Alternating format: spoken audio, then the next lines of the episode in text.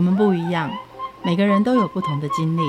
当所有的节目都在高谈阔论成功的样板人物时，在这里有一群曾经遭遇到挫折和经历失败的人，正品尝着过去失败好滋味，继续一步一步往他们美好的人生迈进。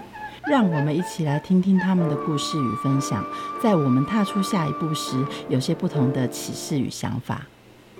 欢迎收听《失败好滋味》，我是贝大小姐，我是 Rico。嗯、后天拉下铁门，我要去谈一场恋爱。谈恋爱，你在赔钱货？我光听你谈恋爱，我就觉得要赔钱了。谁说谈恋爱一定会赔钱？很多人用恋爱赚钱，可是你谈恋爱就是赔钱。我赔了什么钱？花很多钱，花很多钱。对，可是跟理财谈恋爱，那就会赚钱了吧？跟理财谈恋爱，对，别人可能会赚钱，可是你应该很难，还是继续赔钱。就是说赔钱或到哪里都赔钱。对，我最近看了一个叫做《跟理财谈一场恋爱吧》，我觉得他可以救我。哦，所以他专治赔钱货吗？专治赔钱货，千万别瞧不起赔钱货。要跟理财谈恋爱之前，有一个前戏，必须要先惨赔。我欢迎跟理财谈恋爱的作者，国际认证财务规划师维尼，来看看是不是他专治赔钱货。Hello，大家好，想请教一下你的餐厅产赔多少钱？呃，总 total 加起来是三百万。嗯，为什么会产赔？那不是听说是一个梦幻的组合吗？有各个的人才通通到位。呃，我那时候其实刚开始的时候的组合是我自己，然后再加上两位墨西哥人。嗯哼，那一位呢，他自己本身对厨艺有兴趣；另一位的话呢，他是有一定的人脉，嗯、因为他的先生的工作的关系，然后跟他的一些协会认。认识的人，所以其实听起来都是一个不错的组合的。嗯哼，所以有人脉也有了，然后有厨艺，然后，是管理人才。对，哇，那这样子梦幻组合，这一家餐厅是大家的心血，所以一定会用最高级的食材，最好的建材。没错。如果有有人去过我餐厅的话，嗯，他们可能会觉得说，哇，真的是已经到了一个不同的梦境或者不同国家了。嗯，我甚至是会有很多的客户来用餐，然后他们就会到处拍照，就说这真的是他们看过最漂亮的餐厅了。嗯，那当然都是用钱砸出来的。十年前你就开一个网红餐厅，哎，真的 真的，这是走在时代的尖端。对，那为什么背了一个大的债务呢？我想就刚刚提到的所有事情都需要天时地利人和。嗯哼。那在刚开始的时候，其实我们想说人的部分应该是不错。可是呢，我觉得有一个很重要的是，我们刚开始的时候，从在讨论的时候就已经有一些分歧的意见。那这个分歧的意见呢，从开始说这个装潢到底它的主轴应该要是是多少？嗯哼。所以我们刚开始的时候，可能设想的呃，它的 cost 差不多是在一百万。到了最后，整个装潢起来变三百万，这就是一个很大的问题了。哇哦，没有啊，这就像大家生第一个 baby 嘛，我要用一百万养，可是后来发现太爱他了，所以我要买最好的东西，所以 那个教养费就会增加到很大。真的是 make sense 的啊，make sense and not make sense。所以这是一个第一大，嗯，第一个大的问题。然后第二个时候呢，当我们在讨论问题的时候，其实，嗯，因为我们三个人。都没有一个人是曾经在这个产业一个工作过。可是你是商学院的、啊，一眼毕业，所以听你就好了。嗯，就像人家说会教书，不见得你会你会开学校；你会煮饭，也不见得你会开餐厅。嗯，你学了商业的东西，并并不代表说你真的有这样子的实务经验，能够懂得怎么去开餐厅。嗯，有很多的美美嘎嘎，真的是要到你曾经有过的经验当中，从经验当中学习才可以的。嗯，那我觉得。呃，我们三个人其实都带着自己的梦幻想法，嗯，来组成一个梦幻的组合。嗯哼。但是呢，就是这个梦幻有时候反而是绊住自己呃的绊脚石。嗯。那所以刚开始的时候，当我们在讨论，然后我就带出了我的台湾人的保守精神。嗯。我说那这样子的话，创业应该是要至少有有六个月左右的的呃现现金流。对、嗯、，safety net、嗯。然后呢，他们就说啊，拜托，以我们这样子的梦幻组合，应该是不需要的。嗯、所以虽然说我的直觉告诉我说这是不对的，但是呢，我还是被说服了。嗯，所以这两个很大的资金就变成是一个很大的问题。嗯哼，装潢的时间也从原本的一个月的时间变成三个月时间，刚好就是那段时间，呃，一直不停在下雨，所以 也是延后了我们之后能够延呃营运的的开幕时间。那开幕了之后呢？当然我刚刚说满座啊，是没错，又走高价位。对，利润也高，利润也高。我那时候还记得刚开始在，尤其是周末的时候，真的是收钱收到手软。嗯，然后想说，哦，原来赚钱是这么这么快速、这么愉快的事情。嗯，餐厅就是一个提款机啊。对，第一个月就赚到钱了，真的真的。那可是问题是，这些钱并不是真的就是钱，你还是必须要付所有的支出，不管是员工的支出或者是食材的支出，然后还有之前我们在做装潢的。时候一些贷款，嗯嗯，那所以呢，在这样子的压力之下，其中一个呃合伙人，他的梦幻的想法就是，当我的钱砸进去了之后，我应该在第一个月的时候我就可以回收了，嗯哼，这就又让这个问题到了 呃另一个层面去了，嗯，所以他就会三不五时的时候就会说啊，那这样子的话，他要把呃他要着收利润，或者是呢他要开始要收钱了，嗯哼，然后。我们会一直跟他提醒说，没有一个呃投资或者是一个生意能够让你马上就能够收到钱。嗯哼，在这样子讲，或者是跟他也，我并不觉得他是说服，其实我就是觉得是用 common sense 的方式去跟他理解。嗯哼，那可是他一直不懂。嗯，那到最后，其实，在我们开业的第二个月，就是他砸钱进去的第五个月的时候，嗯哼，他就直接就丢白旗了，然后就说我没有办法再这样下去，他觉得他有被骗的感觉，嗯哼，所以他说他要把本金拿回来之外，然后呢，他还要要求要十五趴的利润，哇，所以他就直接找律师来，然后跟我们谈。那当时我年纪小，就只好妥协了。所以那又是另外的再增加了一笔贷款进去了。好，那最后收掉的时候，你是带了一身的三百万的债，对。然后呢，还带了些什么走？带了我的尊严走。最后的尊严留下来了。嗯，我我前几天在听你们的节目的时候，我听到有一个嗯，也是一个朋友他在讲说开呃手摇店的那一位先生，我我觉得我跟他的想法是一样，世界上没有什么失败，他只是人生经验而已。嗯嗯，那我觉得这就是一个非常沉重，但是也是非常好的一个人生经验。第一个，我觉得是要面对自己。面对这个自己跟面对问题，嗯，我觉得当我们在碰到问题的时候，时常会面临到就是直接自怨自艾，嗯哼，然后就想说啊，算了，我已经到了这样子了，没有人能够救我了，嗯哼，但是我相信说每个人都有能力能够帮自己再扶下来，嗯哼，扶起来，嗯哼，那呃，只是看你愿不愿意而已，嗯哼。所以我觉得这是第一个我学到的，就是每个人其实都有勇气跟能力。你关掉电的时候，你只有负债没有负能量哦，负能量多了。我我还记得那时候，因为在天母呃有一家那时候叫 California Fitness Center，嗯。嗯就在那边加州健身房在呃运动的时候，我最喜欢去上的一堂课是 Body Comeback，就是 走。对，真的是每天的拳击有氧。嗯，然后就那个呃前面的教练就跟你讲说，你就假把那个假小迪放在你的眼前，然后就给他踹下去，然后 捶下去，把你的力量全部用在。我不用用想的，他就在我眼前。嗯，OK。那最苦的时候，你跟自己说了一些什么话？然后带着这些行李往下一步走。我还记得有一天晚上，那是圣诞夜的时候。嗯哼。圣诞夜那一天飘着雨。嗯哼。然后因为那一天就想说，圣诞节的时候应该会有很多的客人嘛，嗯、所以呢，我就有多请了很多的员工。嗯嗯。然后呢，除了说多请的员工之外，当然他们的 pay 也是 double pay 哦。嗯，是啊，放假。耶诞夜。对。嗯那一天其实是预计说应该会有，嗯，差不多至少三成左右是预约客，然后其他可能就是走进来的。嗯，结果呢，呃，预约的人不见得全部人都来，嗯、但是呢，没什么人走进来。嗯，然后到了九点多十点的时候，整个餐厅是空的。对。那、哦、为什么？嗯，太冷，这么太冷的日子，对，在飘了。嗯、然后呢，我就嗯看着员工，每个人都不知道要做什么。嗯哼。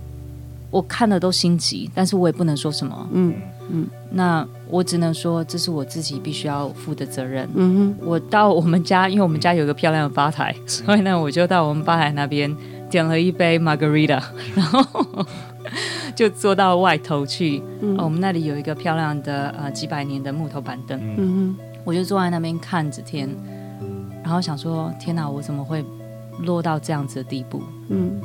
那呃那一天看到也没有太多人要进来的时候，我就请员工收一收，收完了之后呢，我就拿了一瓶酒回家。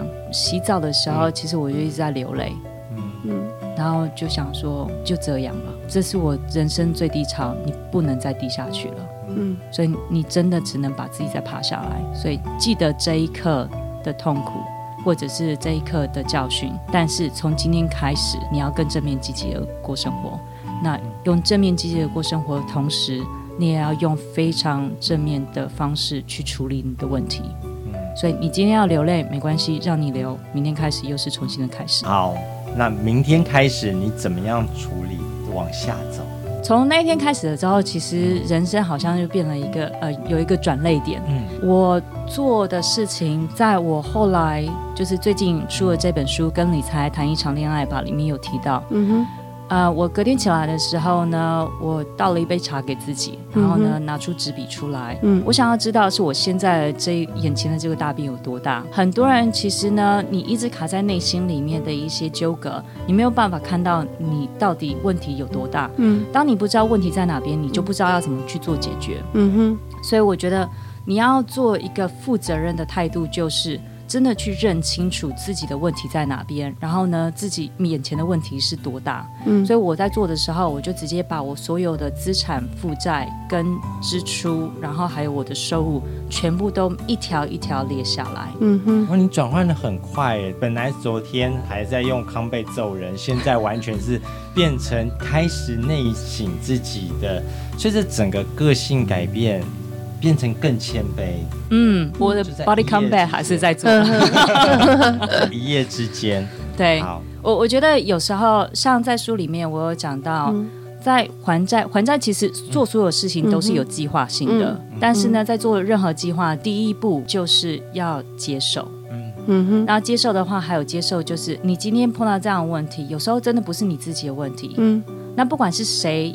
的对或错也没有什么对错，嗯、你就接受吧。嗯，那接受的时候呢，也对自己宽容一点。嗯、我觉得有时候大家太过的呃觉自觉说自己不够好，或者是一直都是自己的错，尤其是像是我们华人的的环境当中，生活在这样子，一定要跟人家比较，谁谁家里赚的比较多钱，谁呢小孩子可能到国外去出国，嗯，谁家里的环境会比较好一些。你一直在这样子比较的话，你永远都不知道说。那个知足的感觉都没有，嗯，所以其实我们不能说债有大有小，对每一个人来说，对有些人赔了一千，有些人赔了三百，可是怎么样去处理，怎么样还，都是每一个人不同的课题。对，所以当你面对的时候，你可以告诉我们应该怎么样去处理自己的债务问题。刚开始的时候，我觉得我在心态上面调整就花了很多的时间。嗯，那像调整法，刚刚说像是你必须要给自己一个停损点，嗯、所以在那一天晚上，在在边洗澡的时候边流泪，其实那个对我来讲就是一个停损点了。嗯哼，那同一个时间呢，我觉得还有就是把自己放大化，把问题缩小化。嗯，这怎么说呢？其实我们的想法都是我们自己脑袋里面所造成的。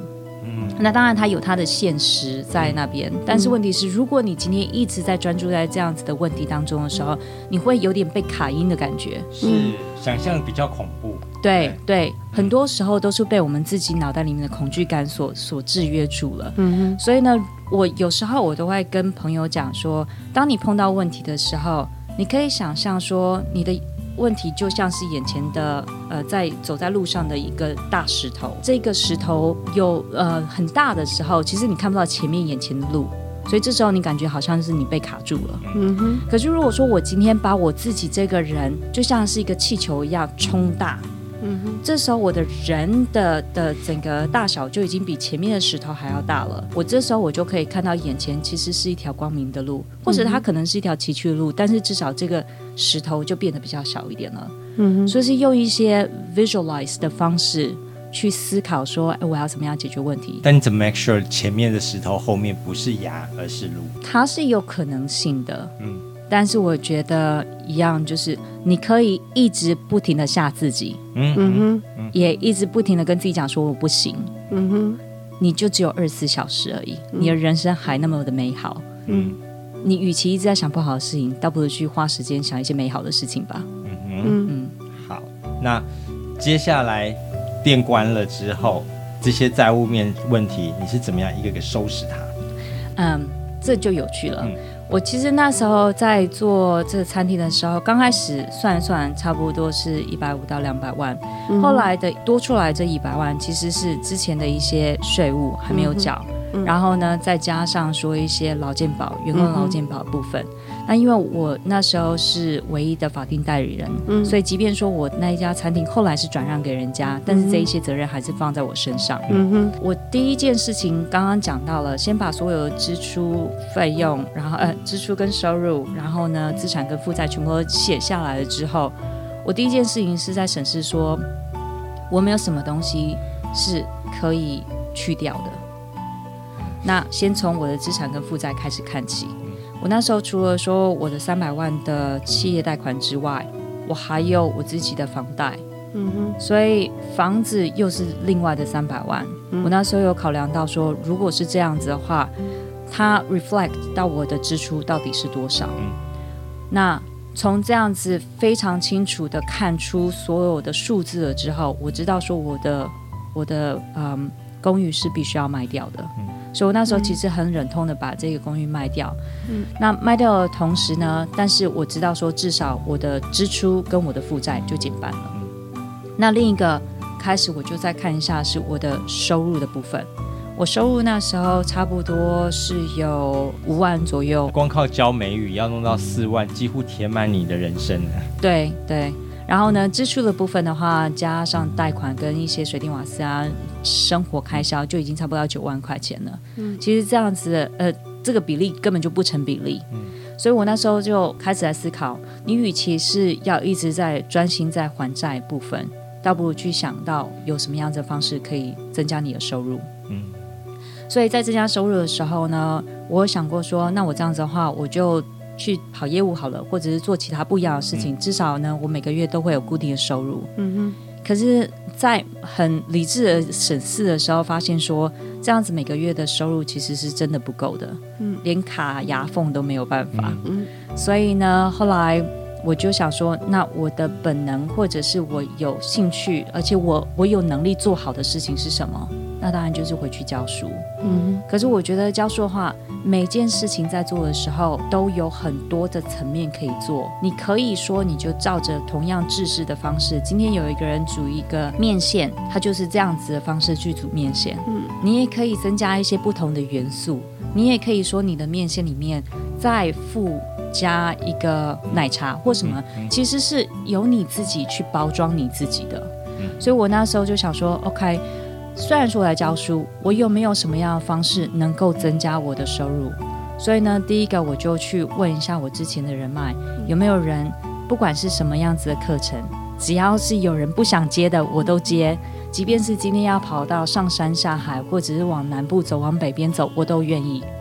所以其实放下身段，然后收到很多很多朋友的支持，然后跟之前的人脉的支持，这其实帮助我最主要的元素。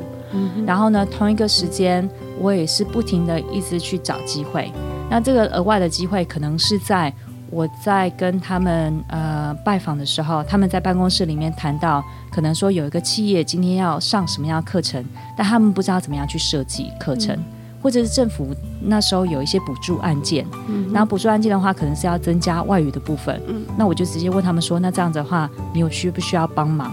如果帮忙的话，我帮你做啊教案，嗯哼，帮他们解决了很多问题。其实他们就真的很谢谢你，能够帮他们省掉很多的时间。那同时你也 secure 说你今天有这样子的饭碗，嗯，所以就像我刚刚说的，很多事情是看你怎么做而已。嗯、但是有时候，其实，在绝望当中，其实看到的是一个更强韧的自己。那你过了多久就还完这样的债务？十八个月，其实很快哎，很快，我自己都觉得还蛮特别的。其实十八个月是一年多，在还的当下其实是很漫长的，很漫长。嗯，只是拉出来看，觉得好像十八很短。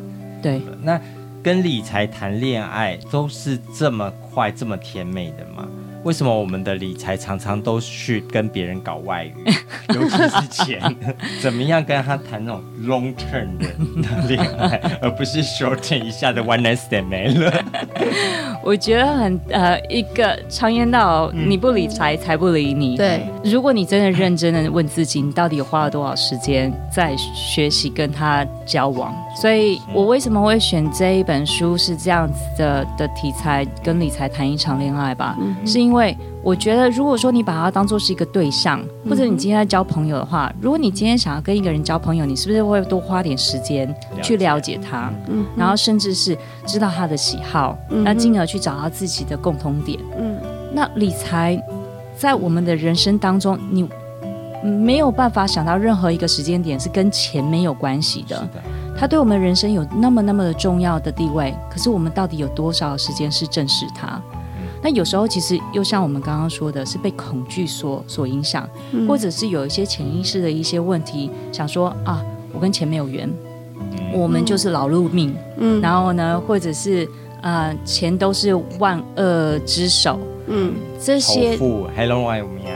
对对对，都喜欢外面。但这一些东西也是一样，就是造成你一直不停的卡音的原因。嗯哼。所以我在这本书其实前半段花了很多的时间，一直在讲心态。嗯哼。这其实是不只是我自己在做我的还债过程当中走过来的，走过来的，没错。那同一个时间也是。因为后来真的很幸运的，能够在做呃财务规划时，帮助其他人处理他们自己的财务，然后达到他们富足的人生。同时，我后来又在进修的时候，走上金钱财务规划的时候，发现说，其实金钱教练在讲的东西，都在讲的是心态。嗯，很多时候并不是自己不能做，而是自己的心态自己在卡住而已。嗯哼。为什么是二十一次的约会？呃，我在。构思这一本书的时候，其实在想说，第一个财务的东西为什么会那么的？很多人告诉我说，理财就是很枯燥乏味，或者它很艰深，我完全都看不懂。可是，在我学习的过程当中，我发现说，其实它并不难。那我要怎么样让这个不难的东西变得简单化？所以我想，哦。每个人都喜欢看故事，嗯，那既然是故事的话，我有没有办法用故事的方式，一个一个的小章节就是一个小故事，嗯，甚至是人跟人之间的 conversation，嗯哼，所以我就想说，哎，这样子也对哈，因为我们在平常跟朋友吃饭聊天的时候，嗯，怎么样都会讲到财务，嗯，像是，哎，你家的那个小孩子安亲班的费用多少钱，或者是呢，房贷又是压得我多紧，嗯，这些都是钱。所以呢，每一个章节都是我跟一个朋友之间的对话，嗯哼，然后有一个对话当中呢，再去带导入一个话题，嗯哼，那这是第一个。嗯、那我在构思说，有没有什么样的东西是我我希望所有人，不管说你今天是经历过曾经在理财当中的大风大浪。或者是呢，你从来都没有这样子的经验，甚至是你不知道怎么样开始。嗯，每一个人拾起这本书的时候，都会有一些不同的感触。嗯，那可能就是以一个基本概念来讲，所以呢，这些基本概念我就挑选出我觉得每个人都应该知道的事情。那这样选的时候，就发现，哎，我这样子可以选出二十一个章节。嗯，同一个时间又刚好看到美国一个医生作家，他在一九六零年的时候有发一呃一篇文章，就说。养成一个新的习惯需要二十一天。嗯哼，嗯哼。如果你不停的重复去做一件事情，做二十一天了之后，嗯、你的脑神经就会连接起来，它就变成是一个新的习惯了。嗯，然后想，哎，那这样子的话，刚刚好二十一天。如果你每一天就读一。章节一个约会，嗯、那或许到二十一天的时候，你对于理财就不会那么的恐惧了。对，嗯，会可以正式面对自己的财务状况。嗯、没错，因为其实好像很多人他们的理财其实都是从财务状况或者债务已经很高足了，然后才会开始去做这件事情。对。可是事实上面，当他们开始做，或者是真的有一些调整的时候，他又忘了。对。这件事情就又放下了。对。要有什么样的心态，他才能够把理财的这件事情真正的落实在生活里面？你觉得？呃。我我首先我必须要先先厘清一件事情，很多人觉得说投资就是理财，理财其实很多的生活上面的层面都有 cover 到，投资也只是其中一个部分而已。嗯、我们从我们的所有的金钱进出，就是我们收入支出开始讲起，它也是一种理财。嗯，所以呢，像是你想想看，如果你今天你有一个家，家呢？如果说你今天想要买一个新的装潢，像是一个新的沙发，嗯，这时候你就开始构思说，这个沙发我应该要放在哪边，嗯哼，然后呢，我是不是要把我身边就是家里的环境先打扫干净，嗯，然后打扫干净之后呢，找到一个对的地方，再放一个这样子的沙发进去，这样子才看起来会比较 match 一点嘛，嗯，理财也是一样的，嗯，如果你今天呢，假想理财就像是一个家里环境，你要先打理好了之后，嗯、这个沙发就是你的投资，或者是你的保险，或者任何一个物件，嗯哼，它放进去才是一个对的，嗯哼。你今天看到有很多人，他今天在想说，我根本不知道我自己收入是多少，嗯、或者是呢，我完全不知道我自己的理财。听到其他人说，哎，在那个股市里面赚到钱了，嗯、或者房地产里面赚到钱了，嗯，对，直接跟进。嗯、然后呢，没多久，我不是算命师，我都可以告诉你说应该会有什么样的结果。嗯、那有些人会说，哎，可是还是有人能够赚钱，嗯、一次的赚钱那只是 luck。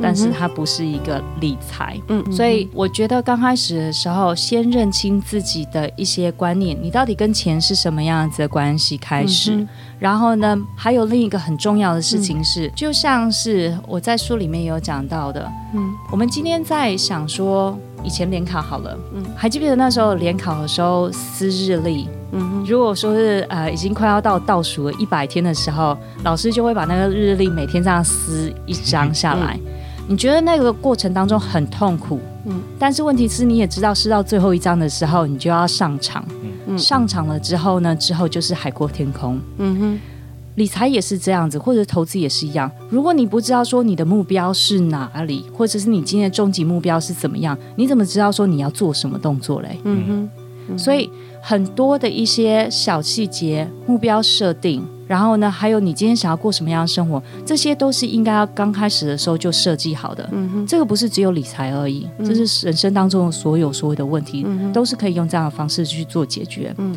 那完了之后，我们把目标设定完了之后，我们再来审视我们现在的状况。嗯哼，我现在的状况，我应该要怎么做？所以资产、负债，然后我的收入、支出都放出来了之后，好，我今天我可能说，我希望在。